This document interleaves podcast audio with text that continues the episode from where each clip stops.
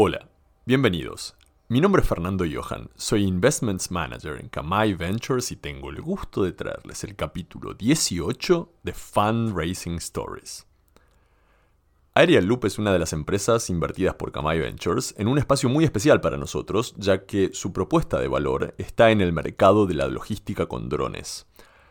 La empresa crea rutas de vuelo fijas para conectar puntos de difícil acceso o acceso lento y cubrir lo que ellos denominan la media milla.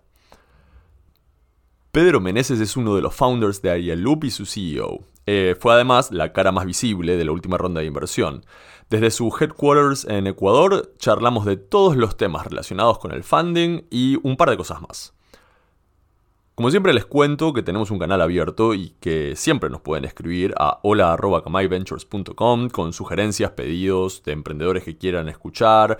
Felicitaciones, porque no, también recibimos eh, por ese canal. Si nos están escuchando en Spotify, les pedimos que vayan y le den like. Si le dieron play en LinkedIn, nos ayudan compartiendo y muchas, pero muchas gracias por ayudarnos a difundir. Ahora sí, los dejo con la entrevista. Estás escuchando Fundraising Stories, el podcast de Kamai Ventures en donde entrevistamos a emprendedores para que nos compartan sus historias de cómo se lanzaron a levantar una ronda de inversión y las enseñanzas que les dejó el proceso. Gracias por darle play. Nos encontrás en kamaiventures.com barra podcast.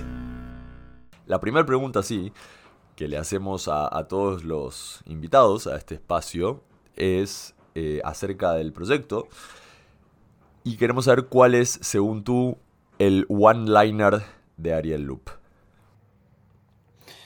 Perfecto. Ariel Loop es una empresa que transporta con drones de punto A a punto B productos revolucionando la logística de transporte que normalmente toma horas a minutos. Y con esto revoluciona logística, supply chain eh, para muchas industrias. Y, pero contame un, poquito más, a ver, más allá del one-liner. Vos lo que tenés es un, puerto de salida y un puerto de llegada, esos dos están fijos y el dron se mueve de manera automática entre ese punto A y el punto B y cuánto puede cargar, qué, se puede mandar, cuánto cuesta.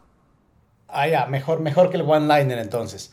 A ver, Aeroloop es una empresa que nace desde hace, con una experiencia de más de 20 años en desarrollo de drones. Y después de haber estado viendo diferentes partes de la industria de los drones, nos dimos cuenta que el transporte de cosas de manera robotizada es ideal. Entonces ahí existe una gran división, el transporte de milla final y el transporte de milla intermedia. Y Aeroloop considera que en la actualidad el transporte de milla intermedia es un problema real y actual que podemos solucionar para muchas empresas. Y tal vez en el futuro llegaremos a las casas de los clientes finales, pero creemos que en el presente la milla intermedia es una milla que se resuelve mucho más fácil y de mejor manera. Los drones nuestros son unos drones que hacen un despegue vertical, vuelo horizontal completamente automatizado. Pueden transportar hasta 4 kilos de peso por vuelo. Pero no solo es eso, sino que el rato que tú puedes tener muchos drones en una ruta yendo y viniendo entre punto A y punto B, creas logística eh, instantánea y permanente. Las cosas pueden ir, ir y volver, ir y volver múltiples veces. Tal vez el tema más interesante de esto es que también es una logística de dos direcciones. Puerto que los drones despegan, transicionan, aterrizan, pueden volverse a cargar y regresan. Entonces presentas una logística en dos direcciones y la visión, te cuento un poco la visión corto y mediano y largo plazo. A corto plazo estamos trabajando con partners muy interesantes como FedEx, Hospital de los Valles, a en solucionar problemas logísticos presentes de ellos pero la visión a mediano y largo plazo es que vamos a crear un network de rutas en cada ciudad, en cada país, porque como esta logística es tan revolucionaria, estamos sacando tráfico de las calles, estamos mejorando significativamente las emisiones de carbono y pues como, como han existido revoluciones de los ferrocarriles, de la aviación, yo creo que la logística con drones es una nueva capa de logística que es lo más eficiente para mover paquetería de punto A a punto B en una ciudad y que va a ser una de las formas de transporte que se, con las que se diseñan las ciudades. ¿Cuándo nació Aereloop? esa pregunta es complicada. La, como te digo, Aereloop nació creo que hace 20 años, eh, de, cuando con Santiago Barrera, nuestro CEO, nos graduamos de ingenieros aeroespaciales en Estados Unidos y diseñamos un dron para Latinoamérica, protección de la Reserva Marina de Galápagos. Pero efectivamente, después de 20 años de soñar en drones y tal vez 10 años de construir, fabricar y vender drones, conocí a mi otro cofundador, Andreas Antener de Suiza, quien nos suministraba los autopilotos y todo lo que es programación para la operación. Y de este know-how compartido sale una decisión. Estamos todos individualmente contribuyendo a nuestras compañías, unas de hardware, otras de operaciones, otras de software, o nos juntamos y creamos Aeroloop basada en este know-how. Y hace dos años decidimos juntar 100% de nuestros esfuerzos en una sola empresa que busca revolucionar el transporte de productos con drones. Entonces, es una historia larga, nos conocemos décadas, pero aterriza en Aeroloop. Y lo que tal vez creo que vale la pena por el tema de fundraising en general es, es el proyecto de nuestras vidas. Y eso creo que siempre lo menciono porque eso es lo que necesitas para desarrollar tecnología a nivel mundial aquí en la TAM es que sea el proyecto de tu vida, va a ser difícil, pero hay que meterle toda la pasión de un grupo de personas espectacular y solo así sales adelante. ¿Y cómo comenzó esto en términos de eh, financiamiento? ¿Quién, eh, ¿En qué momento decidieron ustedes salir a buscar eh, dinero. O sea, también podemos contar que se cerró la, la serie Presid hace poquito, ¿no? Eh, estamos en, septiembre 2022 y está cerrada hace poquito la serie Presid. ¿En qué momento decidieron salir a buscar dinero y por qué?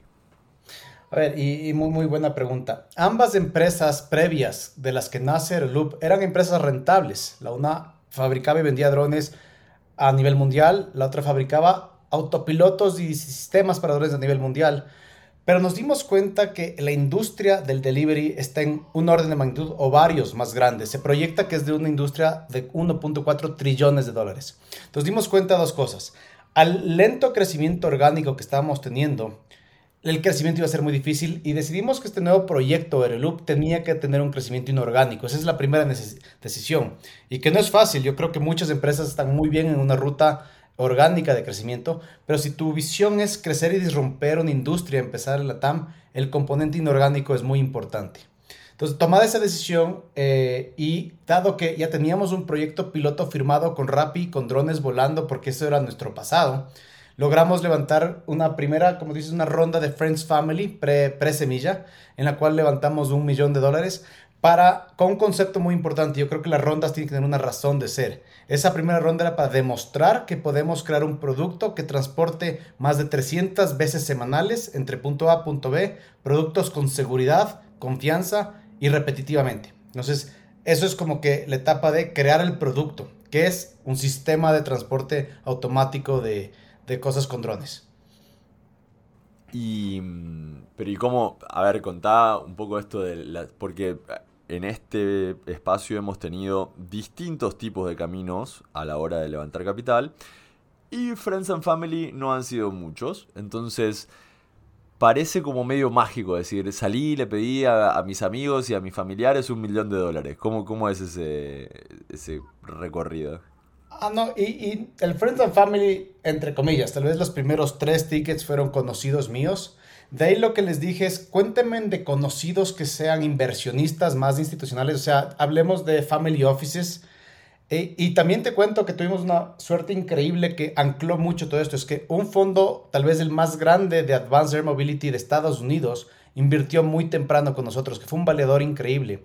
Es un fondo que maneja 250 millones de dólares en inversión en logística robotizada, aérea y viendo el equipo que habíamos juntado, el proyecto en la TAM y la atracción que estábamos teniendo y los contratos, decidieron invertir muy, muy temprano, como decir, antes de que tengamos un producto.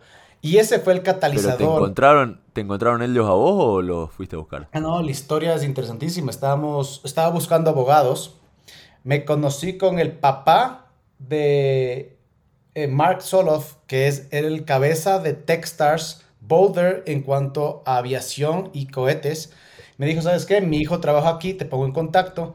Él me dijo, yo como Techstars invierto solo en el espacio, pero me encanta tu proyecto y tengo un amigo de universidad que tiene un fondo que se llama App Partners que invierte en este tipo de cosas. Entonces fue, fue una ruta en el proceso de crear la compañía y llegamos a, a, Partners y ahí nace esta primera inversión semilla que fue relevante. Fueron los líderes de esa primera ronda que validó a todos los siguientes inversionistas de lo importante que era esto. ¿Cuánto tiempo desde que te presentaron a este chico de App Partners hasta que te invirtió? Un mes y medio más o menos. Ah, nada, fue automático. Y, y te puedo contar que invirtieron realmente en el equipo y la filosofía de crecer en la TAM, que es raro para un fondo de Estados Unidos. La mayoría de fondos en Estados Unidos nos dicen, no conozco el sector, pero hay la particularidad de la industria de los drones que en Estados Unidos no les dejan operar y en la TAM hemos logrado permisos. Entonces, creyeron en que era una mejor entrada al mercado y entonces se dieron las cosas en un proceso, obviamente, de fundraising que, como suelen decir, es, es el trabajo tiempo completo del founder. Tiene que renunciar a su compañía y dedicarse a hacer fundraising pero tuvimos la suerte de tener este validador o inversor que validó el equipo, el proyecto y el ataque al mercado para que todo lo demás se cierre. Y con eso cerramos el primer millón de dólares. ¿Y cuánto tardaste, en, cuánto tardó Ariel Loop en gastar ese primer millón de dólares? A ver, el primer millón nos duró un año y dos meses. Ah, eh, lo importante principalmente fue que nos llevó a demostrar el producto que habíamos propuesto hacer. Pasamos de ser estas dos compañías expertas en hardware, expertas en software, a una empresa de logística con drones que si bien pareciera parecido, es resolver otro problema. La logística es muy distinta a volar drones. Es cómo vuelan drones permanentemente en ruta, en lluvia, en sol, en muchas condiciones climáticas, permanentemente. Entonces, lo que yo más que ver el tiempo que nos duró, porque sí fue en un año o dos meses, es que nos llevó a tener un producto que no está perfecto, pero es un producto diferenciador. Y te cuento que ese producto tiene más de 10.000 vuelos exitosos realizados. Entonces es un producto que ya la siguiente etapa, que es la que estamos en este momento, es cómo crezco este producto a más países y cómo crezco en la regulación regional para demostrar que mi decisión de entrar en la TAM fue la correcta. Y Pedro, ¿en qué momento eh, pegó la pandemia en todo esto? O, o Ariel Loop, vos dijiste dos años, pero dijiste también que Ariel Loop era mucho más viejo en su génesis, ¿no? Entonces, ¿en qué momento pegó la pandemia en todo esto? Uno de tus socios está en Suiza, e, este chico de App Partners está en Estados Unidos. O sea, totalmente, Ariel López dijo pandemia, definitivamente. Pero tal vez la pandemia fue el catalizador. Nos encontramos, y, es un tema muy obvio, la pandemia demostró que las personas y la, vida remota es una realidad, que antes había una reunión remota de vez en cuando, pero la gente estaba en la calle. Y después de la crisis inicial, la vida siguió remotamente. Y nos dimos cuenta, si las personas no tienen que obligatoriamente moverse, lo que sí tienen que moverse son las cosas hacia las personas. Y ese es el principio fundamental de Reloop, es cómo puedes crear una red, un network de sistema de aviación que transporta cosas más cerca a las personas para que éstas no tengan que necesariamente movilizarse.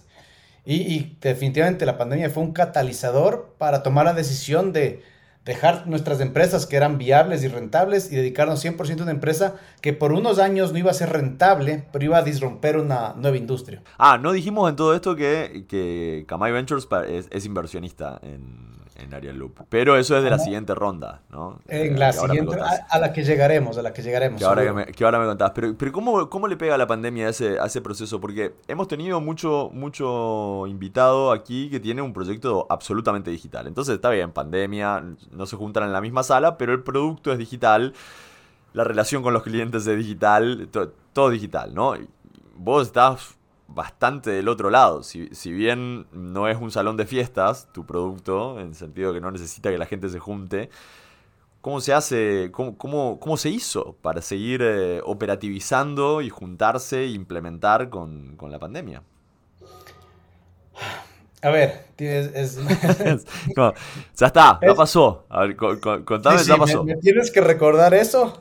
A ver, lo importante entender es que lo nuestro per cápita es poco intenso en personal. Si bien sí tenemos un equipo grande, mucho del diseño y la empresa es totalmente descentralizada. Diseñamos desde Suiza, Australia, Israel, Estados Unidos, componentes de los equipos. La operación es localizada. Entonces tienes que ver que por unidad de persona y de esfuerzo somos muy virtuales.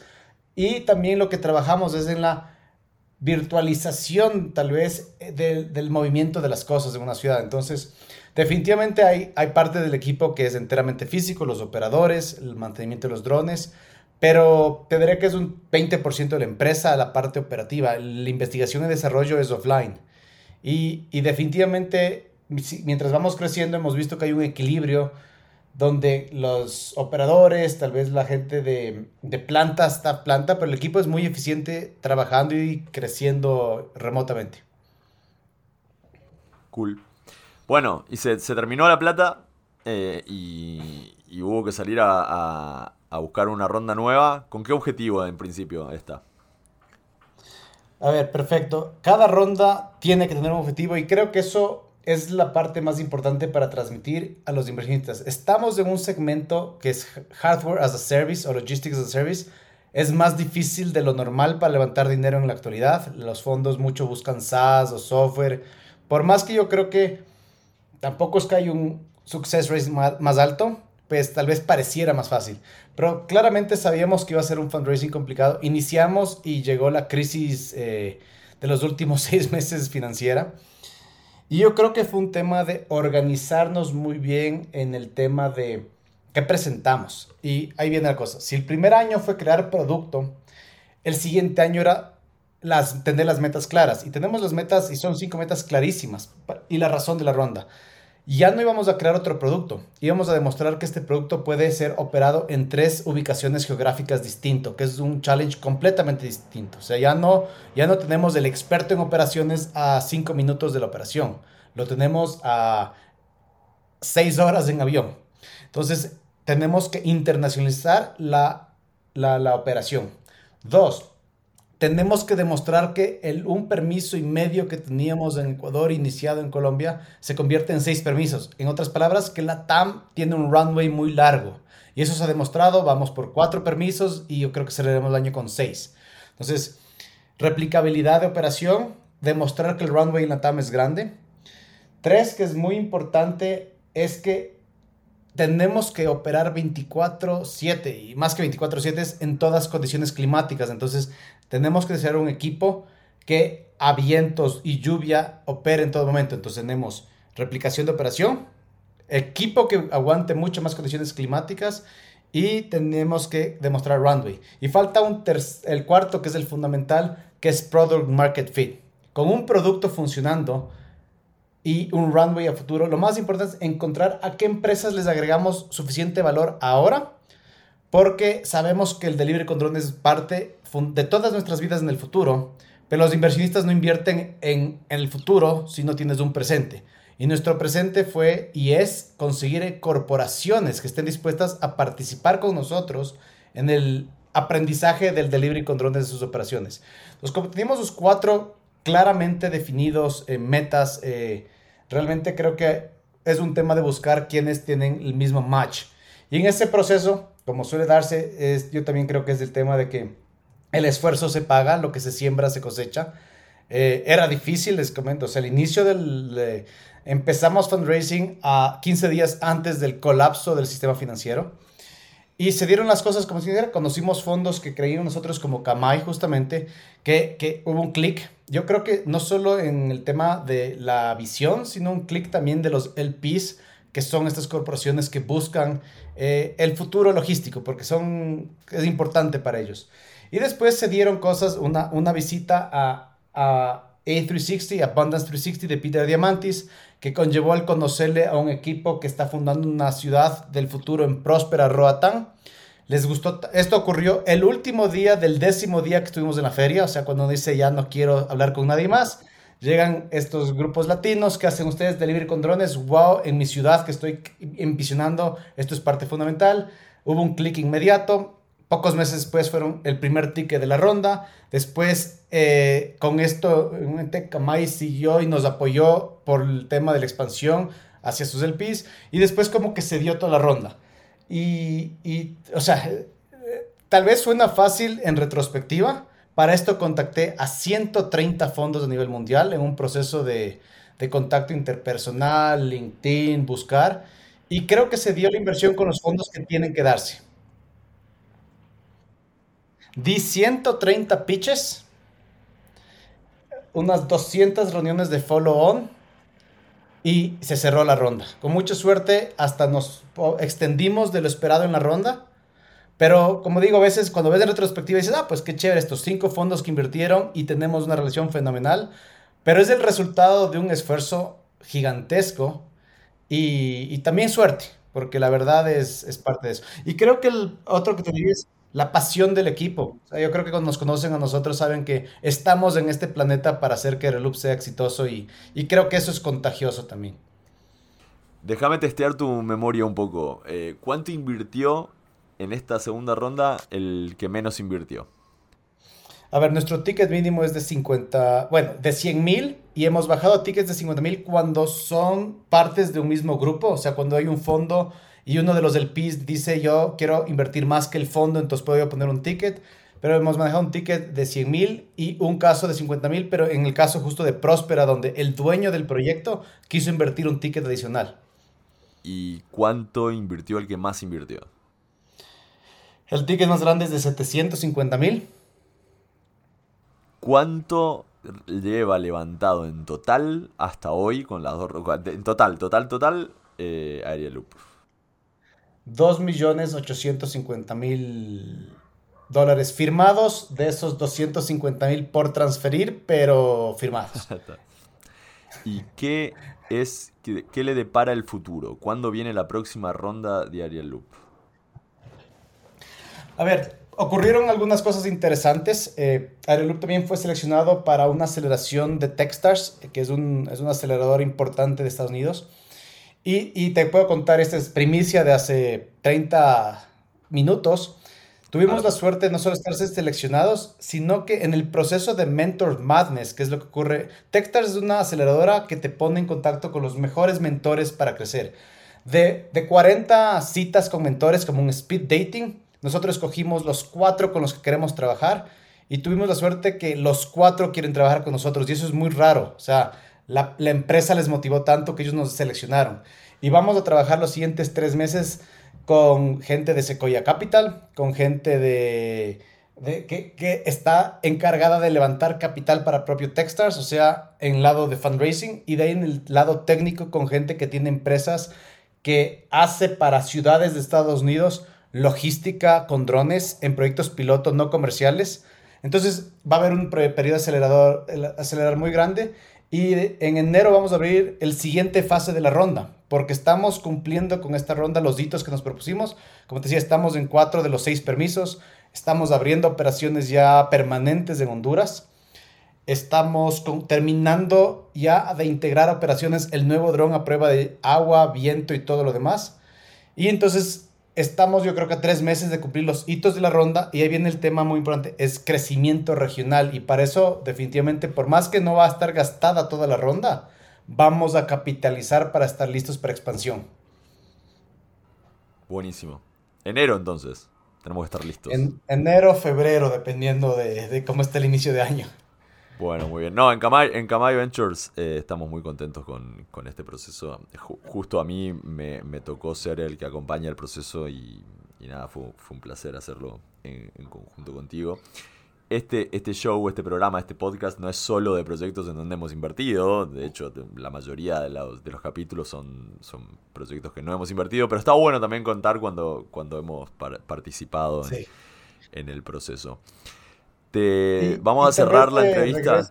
diga, diga, usted. Sí tengo un tema más que contar a todos es, si bien el smart money es algo cliché y todo el mundo habla, creo que justamente con esta inversión de Kamai, con esta inversión de Próspera, puedo decir que hay que esperarse porque ha sido fenomenal. Kamai nos ha abierto las puertas no solo en otras reuniones y incidir en la inversión de futuros fondos, sino hemos tenido ya mucha atracción. Es más, ayer volamos en Uruguay por Fernando. Entonces yo creo que es, importante entender que el smart money, cuando la alianza se da de una inversión, nos subimos al mismo barco y lo sacamos adelante juntos. Y yo sí sugiero que a los inversionistas hay que verles como aliados estratégicos. ¿Quién quisiera, con quién quiero trabajar? ¿Quién me va a decir que estoy mal cuando estoy mal? ¿Y quién me va a apoyar cuando estoy bien? Y creo que eso ha sido, por mucha suerte del Loop, como hemos encontrado a nuestros inversionistas gente afín que cree en lo que estamos haciendo. Bueno, gracias, gracias por la parte que nos toca. Eh, la verdad que es, mutuo. Nosotros también pensamos que, hemos, hemos invertido en un, proyecto que tiene muchísimo potencial y muchísimo futuro, así que estamos contentos. No, no, estamos tirando flores mutuamente, esta parte es aburrida. Cerramos la entrevista y normalmente cerramos la entrevista con intentar ponerse del otro lado del mostrador. Eh, Pedro se ve como inversor algún día, ha invertido en el pasado, ¿le interesaría ser eh, inversionista en algún momento? Definitivamente, soy inversionista Ángel en cuatro emprendimientos. Mi forma siempre ha sido ser cofundador y después me abro. Eh, entonces, claro, más que capital he puesto inversión de tiempo inicial, pero definitivamente me encanta la etapa inicial de la empresa, donde todo es incierto, hay que aportar un montón y encontrar un rumbo. Pero claro, para el Loop, como yo vengo diciendo, el Loop es el proyecto que yo nací para hacer. Entonces, este sí me tocó ser cofundador y quedarme hasta que sea exitoso. Buenísimo. Bueno, muchísimas gracias por tu tiempo, muchas gracias por compartir tu historia con, nosotros acá en, en Fan Racing Stories. Y bueno, nada, eh, si, si, podemos, cuando terminemos la. Cuando termine la próxima ronda, volvemos y contamos la adenda a, la historia de Fan Racing que, que, sea con la próxima ronda terminada. De nuevo, muchas gracias por, por participar y por contar tu historia. Encantado, Fer, y un gusto verte de nuevo.